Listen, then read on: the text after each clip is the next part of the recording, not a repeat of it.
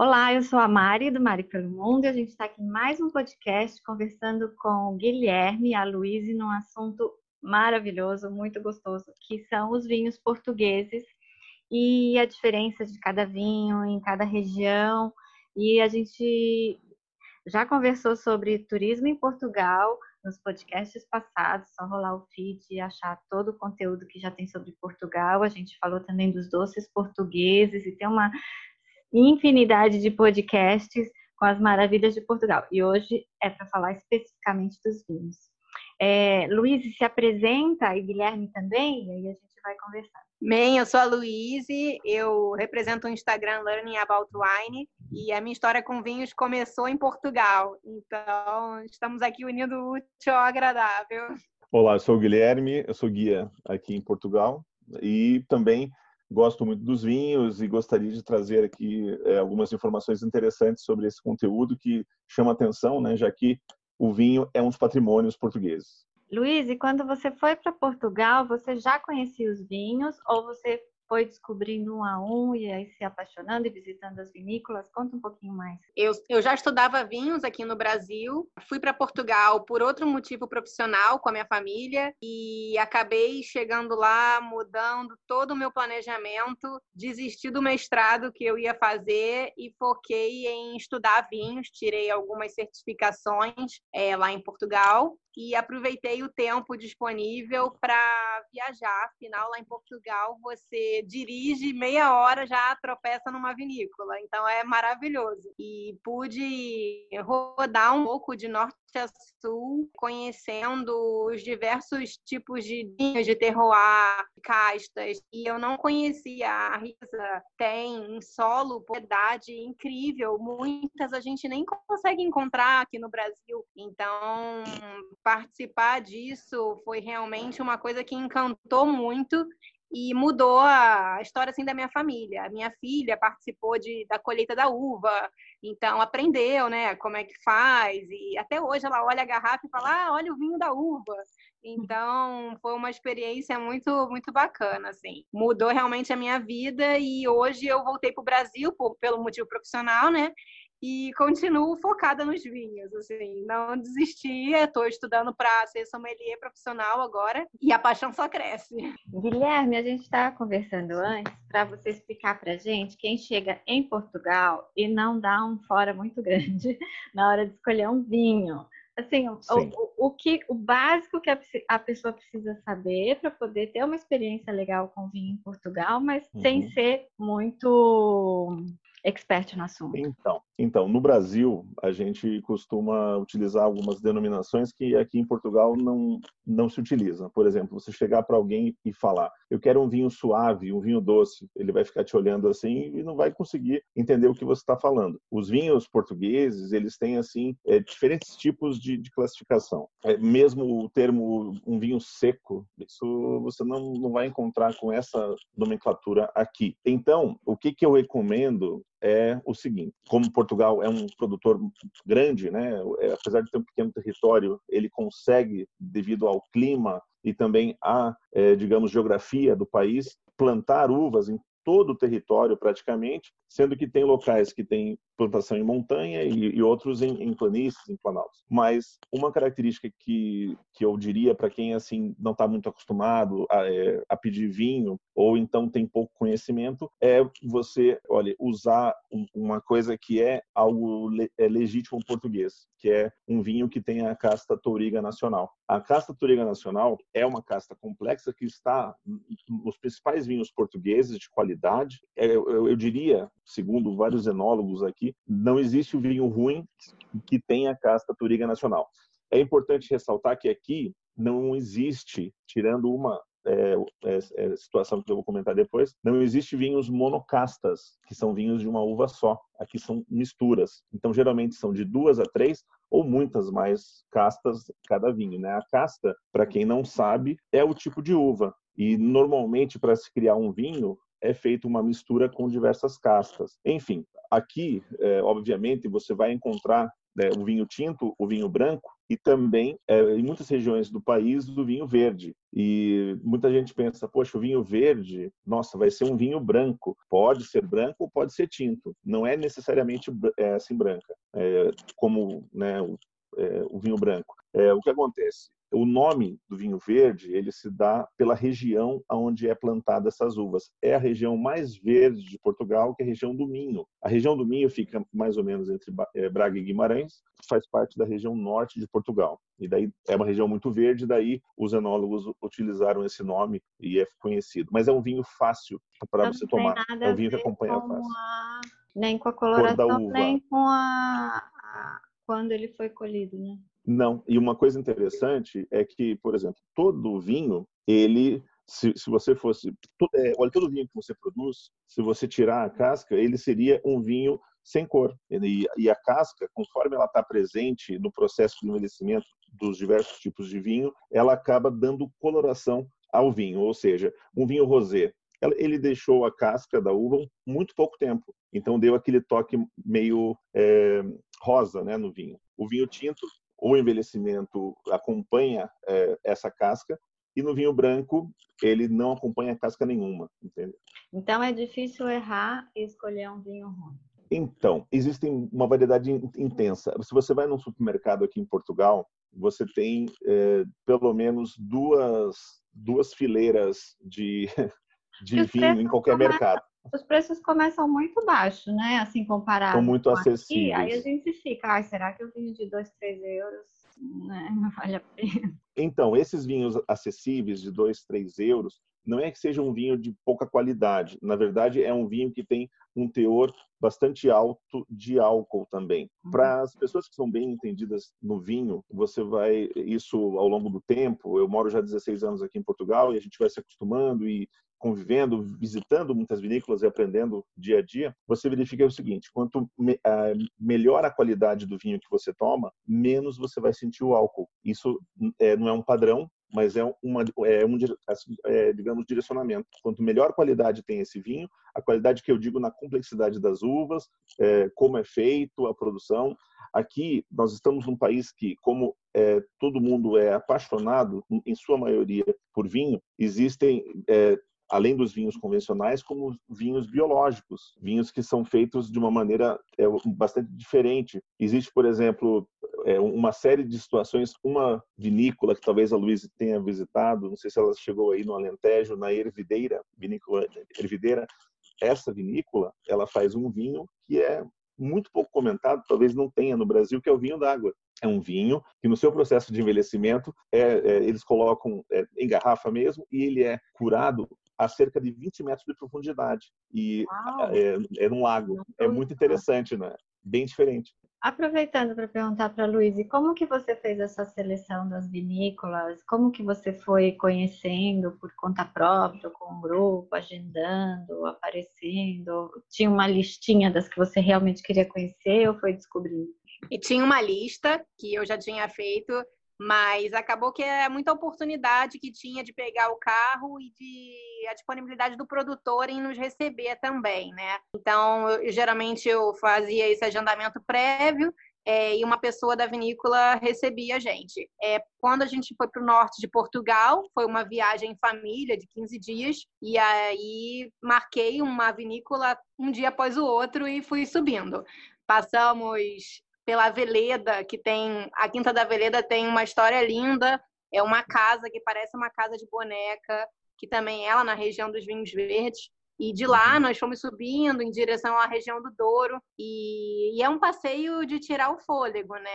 O Douro eu acho que é o lugar mais bonito que eu já vi na minha vida. Eu, eu digo que todo mundo um dia precisa conhecer o Douro. É incrível como é que pode é, ter se criado é, aquela região de uma forma tão linda. E, e vinhos maravilhosos.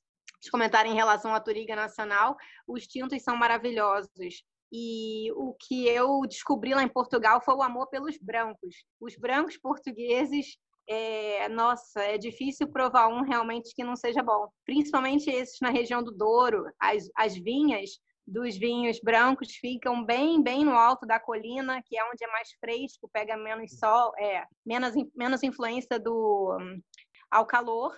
E pela altitude, né? E dá vinhos uhum. mais frescos. E foi a grande surpresa para mim. Outra coisa que eu não conhecia até morar em Portugal, conhecia, mas não gostava, é o famoso vinho do Porto. Ah, que muito doce. até queria conversar sobre isso. É. Qual a diferença do vinho do Porto, para quem não conhece, quem conhece, obviamente, óbvio, mas para quem não conhece, quando tomar o vinho do Porto e onde encontrar um bom vinho? É, pois é. O vinho do Porto, ele tem essa denominação que lá no norte de Portugal tem várias categorias de vinho do Porto.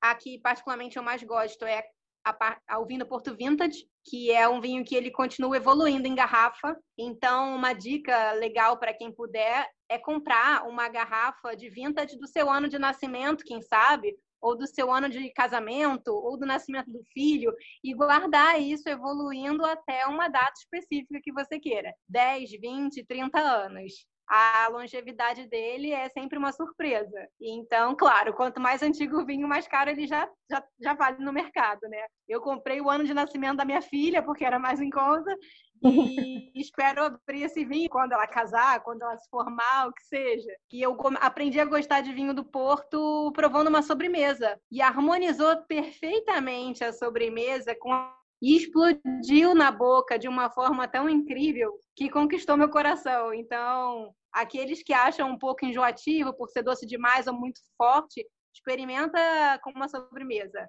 Vale a pena.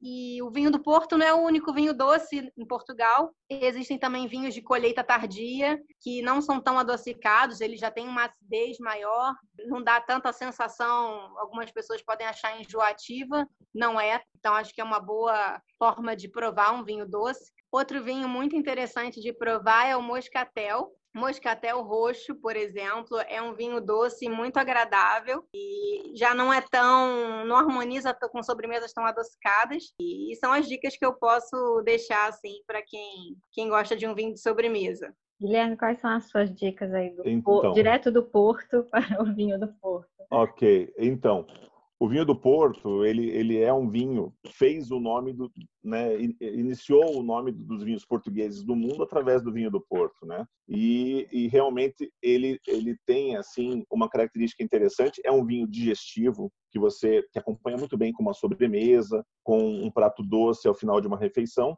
e sempre um cálice, né? A gente estava falando do, do pão de ló marguerite, né? No Isso, o pão de ló de margarite. Dos doces, que foi maravilhoso. Exato é interessante. E, no caso, como a Luísa bem falou, o moscatel, Portugal tem duas regiões que tem moscatel. Ali, junto da Península de Setúbal e também perto de Lisboa, no, na Quinta da Bacalhoa, tem esse, é, é, esse moscatel. O moscatel roxo é um moscatel especial, né?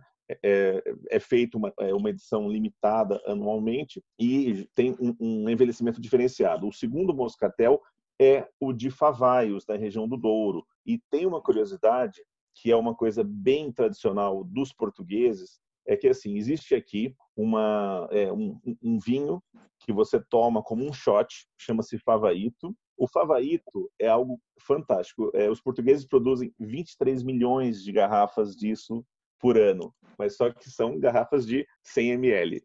Não sei se a Luísa experimentou quando esteve aqui. E favaito ele é um moscatel muito docinho, também como o moscatel de da Bacalhoa ou então do José Maria Fonseca, que tem também moscatéis formidáveis ali é, próximo de Lisboa. O caso do, do Favaito, ele é da região do Douro, tá? do alto da montanha, do Alto Douro. Então, estamos falando de altitude de 700 metros de altura. E esse é, ele é assim vendido aqui em Portugal em garrafinhas pequenininhas, é uma excelente lembrança para poder levar de viagem para alguém e para experimentar. E normalmente é uma bebida que o residente, o português, ele toma de fim de semana. Ele pega, faz uma mistura com cerveja, coloca na cerveja esse shot de vinho de 100 ml ou 50, ou, acho que, se não me engano, são 75 ml, desculpe. E depois ele também faz drinks com água tônica, uma, é, um hortelã, uma água tônica e esse moscatel fica delicioso. Só que são vinhos de aperitivo. Tá? Os vinhos moscatéis são característicos para um aperitivo, para abrir o apetite para uma refeição. Agora, Portugal, como a gente bem falou, né, a gente é, já falou de algumas regiões aqui nessa conversa. como a, a Toscana tem é, na Itália os principais vinhos italianos e mais famosos, na Espanha o La Rioja, essas regiões, aqui em Portugal é o Douro, né?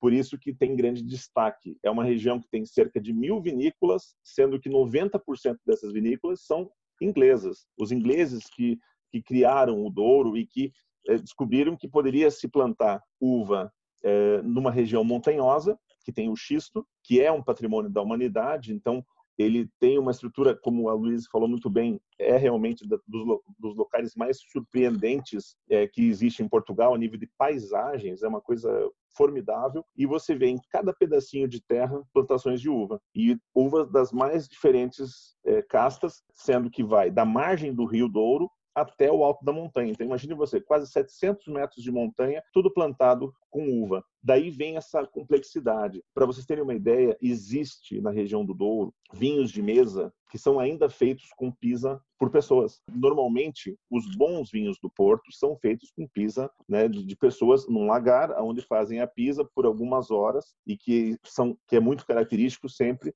na vindima. A vindima acontece em todo o país na mesma época. época. Final de agosto, começo de setembro. Esse é um padrão né, é normal. Há anos que, conforme o período das chuvas, é, porque sempre eles aguardam né, o, o, nosso verão aqui ele é muito é, um clima temperado ele é muito seco. Então eles eles aguardam dar uma pequena chuva normalmente e fazem a colheita né? Para a uva ter eh, ser, ser, assim encorpada. Mas sempre é final de agosto, começo de setembro, o momento onde se fazem essas vindimas. As vindimas, uma curiosidade.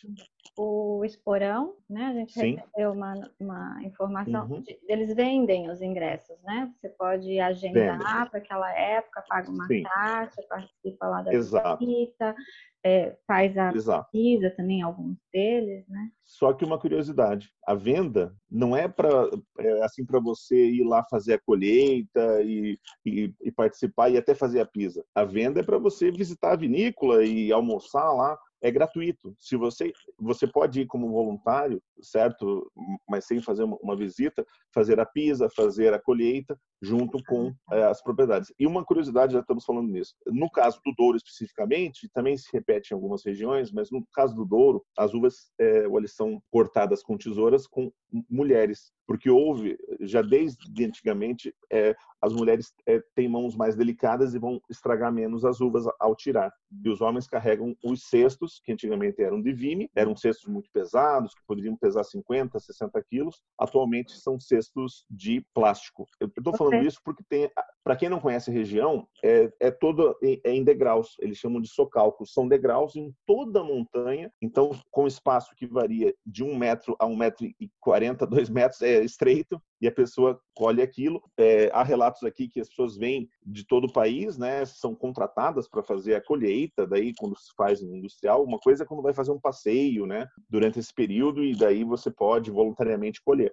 E a vindima é, ocorre de uma maneira geral, é muito parecido no país todo. É, existe a colheita, depois tem o processo de levar essas uvas para os lagares. Claro que existe uma seleção e normalmente as uvas com melhor qualidade vão para o vinho do Porto. Isso é uma uma curiosidade, é, as grandes marcas de vinho do Porto ainda nos dias de hoje fazem a pisa a pé, tá? Hum. Fazem a, a Luiz participou de alguma? Como que foi a sua experiência? Participei, participei, sim.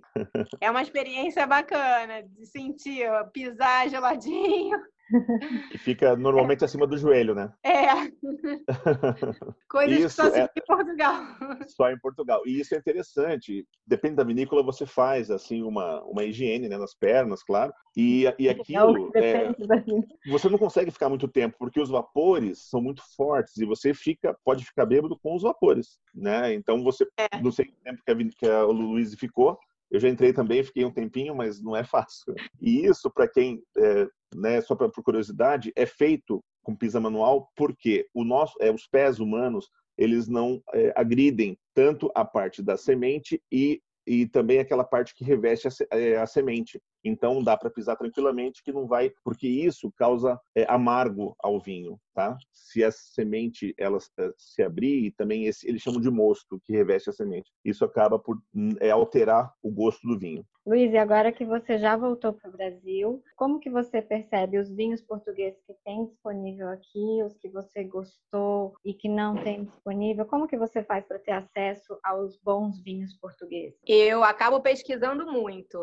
Tem alguns rótulos que eu pesquisando até pelo produtor, ele, ele consegue me dizer aonde eu consigo esse vinho aqui no Brasil. Tem uns que são bem difíceis de encontrar, outros realmente não tem, é, não vem para o Brasil. E é uma alegria imensa quando eu encontro um vinho que eu gostava muito, que não tinha, e por acaso alguém já começou a importar. Né? É, é, é uma alegria, porque dá aquele aconchego né, no, no coração, afinal foi uma fase, foi uma fase que marcou muito a vida, tanto minha como da minha família. Então, são, eu não sei exatamente quantos rótulos portugueses existem, eu sei que são muitos. E, e tem uns vinhos que são somente até para exportação, né? Nem ficam lá em Portugal, Outros já são ao contrário, não sai do mercado português pela produção ser pequena. E um vinho que me marcou muito é, foi uma região, uma DOC que tem perto de Lisboa, chama região de Bucelas, e eles é uma região muito pequena que faz um vinho muito característico de uma casta, né, de uma uva chamada Arinto. É um vinho branco, muito refrescante. E em Portugal é um vinho super barato e é uma delícia. É um vinho que tem tudo a ver com o nosso clima aqui no Brasil. E ano passado, no evento de vinhos de Portugal aqui no Rio de Janeiro, eu, eu encontrei o vinho para vender. E eu fiquei, meu Deus, conseguiram importar o Arinto. Foi, foi maravilhoso. É um trabalho de garimpo, mas vale a pena. Olha, um vinho que, que casaria muito bem com o Brasil, e pelo conhecimento que eu tenho, não, é, não chega tanto ao Brasil, né? Que é o vinho do Porto Branco. O vinho do Porto Branco, ele é assim, é, é servido fresco. O vinho do Porto tradicional é servido em temperatura ambiente. Então, esse, por ser fresco, você consegue fazer combinações e criar drinks. Por exemplo, na região do, do Porto, você toma, em vez de você tomar o gin tônica, você toma o Porto tônica, feito com esse vinho branco. É, mas é o vinho do, é, é, desculpe, é um vinho do Porto Branco. Ele tem o processo de envelhecimento também em tonel, só que sem a casca, então ele fica branquinho. Desculpa pergunta Agora, leiga para um espumante similar a um espumante, qual seria? Existem vários é, espumantes maravilhosos em Portugal. O que tem maior destaque nos últimos anos e é mais premiado são os, os espumantes. Olha o nome, Murganheira. Não sei se a Luísa teve a oportunidade de tomar. São espumantes bastante aromáticos e também com ótima qualidade. Também são dessa região norte do país. O norte ele é um grande produtor e como tem esse nome, né, que é uma região já destacada por diversos vinhos tradicionais, eu gostaria também de falar para quem já conhece muito de vinho, relembrar, né, para quem já tem uma noção, existem vinhos aqui em Portugal que são conhecidos mundialmente e que você já não encontra para comprar, que é o caso do vinho Barca Velha. O Barca Velha é um vinho que já chegou a custar algumas garrafas, mas você não encontra acima de 1.500 euros.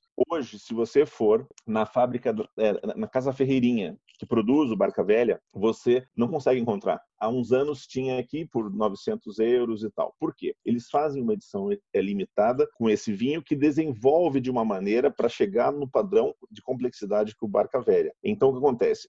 Hoje, atualmente, o que eles comentam é que o próximo Barca Velha vai ser de 2007. É, os mais antigos já não existem no mercado. E eles produzem, assim, edições de duas, três mil às vezes no máximo 4 mil garrafas, e vêm aqui japoneses, americanos e compram um lote pagando uma fortuna e depois leiloam pela internet pelo mundo. Então é um vinho muito famoso. No caso da região sul, um vinho que é extremamente famoso e muita gente, se você falar o nome, vai, vai saber, é o Peramanca. Peramanca é um vinho da região do Alentejo, de Évora, né? Muito conhecido, é, ele é da vinícola Cartucha. E o vinho tinto do Peramanca, é, ele tem assim uma grande complexidade e ultrapassa valores assim em torno de 250 euros uma garrafa. O vinho branco, em contrapartida, ele é um vinho extremamente acessível, né? Na ordem dos 15 a 20 euros, você toma um pera branco, é um peramanca branco. Só que, por exemplo, eu queria só expor que esses dois vinhos ainda costumam, é, são vinhos tradicionais dos anos uh, anteriores, ainda costumam, ainda são tradicionais e muitas pessoas que vêm a Portugal buscam esse tipo de vinho.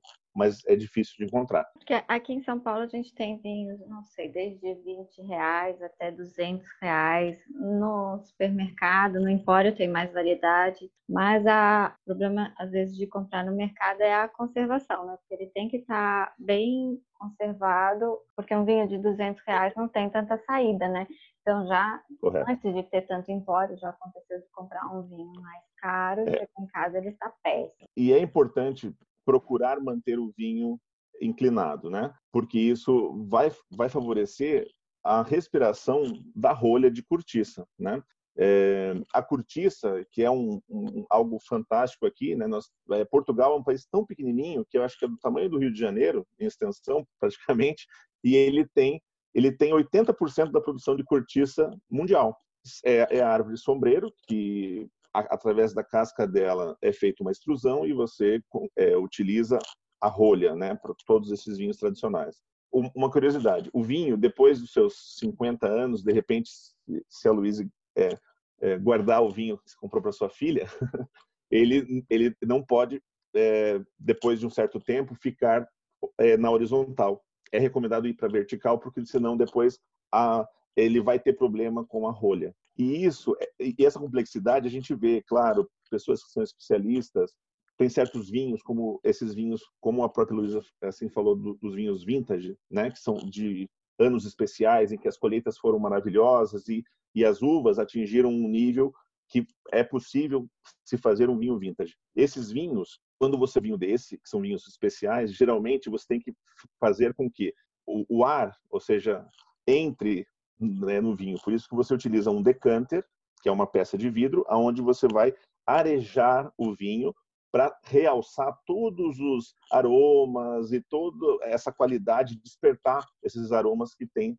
nesse líquido. Então utiliza-se um decanter, ele ele vai ficar por alguns minutos, daí sim, depois vai atingir aquele padrão que você deve que, que você precisa encontrar. Bom, o assunto é muito extenso. E, Luiz, quer complementar? E depois deixa suas redes, o seu site, para todo mundo encontrar mais dicas também dos vinhos e do, de tudo que você já é, explorou em Portugal. É, queria complementar a questão do decanter, que foi uma experiência num curso que eu tive aí em Portugal.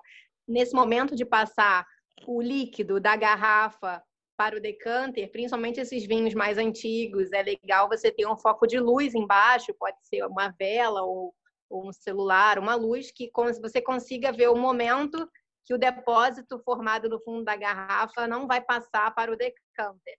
Foi uma dica que deram no curso.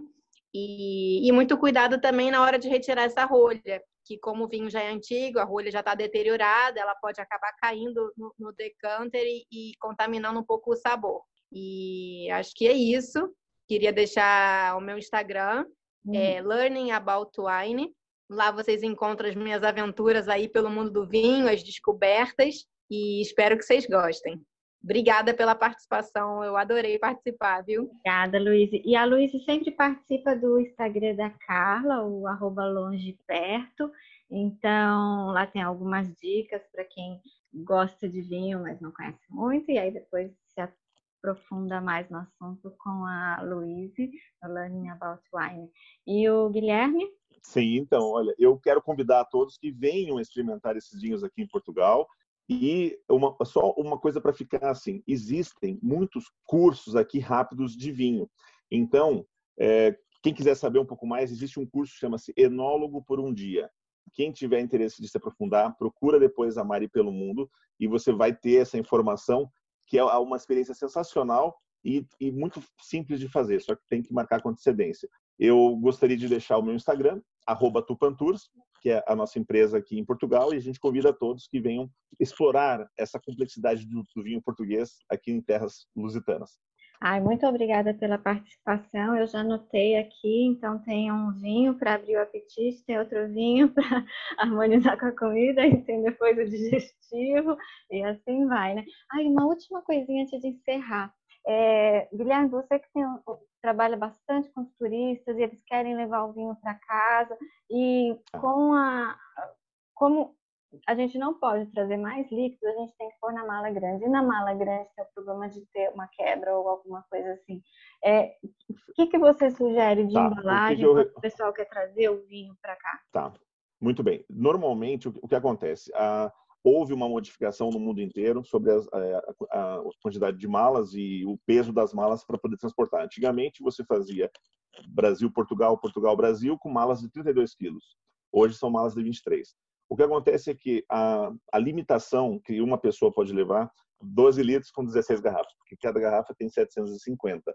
Então, é, o que acontece? Se você analisar, você não consegue levar numa mala de 23 quilos 16 garrafas, tá?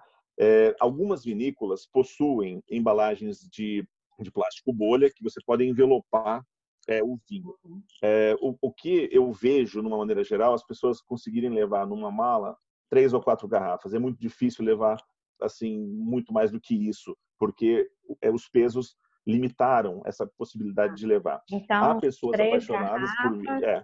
Plástico, sim, bolha, bolha, sim. Dura. Muito obrigada pela participação de vocês. A gente volta no outro dia com mais assuntos de Portugal. Obrigada, Luiz. Obrigada, Guilherme. Obrigada. Obrigado.